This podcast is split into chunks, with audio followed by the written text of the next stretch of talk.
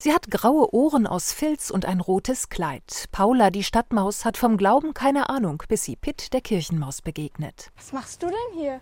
Na, ich guck mir hier meine schöne Kirche an.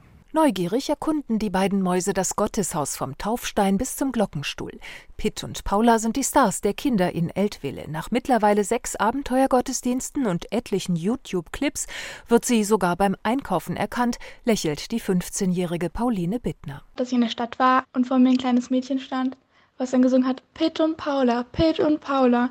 Und ihr Vater dann zu ihr meinte, ja, Pitt und Paula sehen wir in der Kirche wieder. Dass Kinder ihre Eltern wecken, weil sie zum Gottesdienst wollen, ist ungewöhnlich, aber das neue Format spricht viele an. Abenteuergottesdienste. Pfarrer Robert Nantkischor hat die Idee von einem befreundeten Pfarrer aus dem Bistum Freiburg mitgebracht. Was da in der Gemeinde abging, es waren viele Kinder. Und ich habe meinen Leuten hier gesagt, wenn wir das tun, müsst ihr groß denken.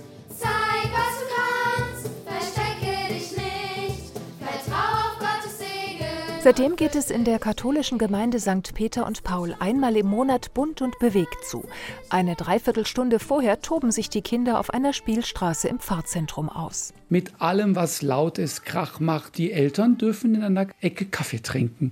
Einfach so ein Willkommensein. Im anschließenden Gottesdienst lassen sich die Kinder von den Mäusen Pitt und Paula in die biblischen Geschichten hineinlocken. Pfarrer Nankishor sieht sich als Anstifter und ist ein bisschen stolz auf seinen Talentschuppen, denn viele Helfer schneidern Kostüme, bauen Kulissen.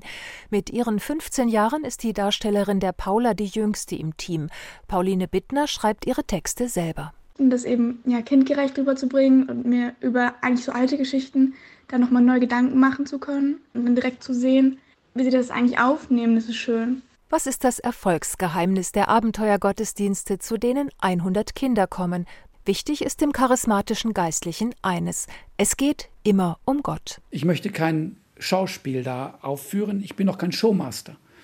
Und ich glaube, dass das wird gespürt. Es ist etwas Lebendiges, etwas Ungewohntes, aber nicht unwürdig.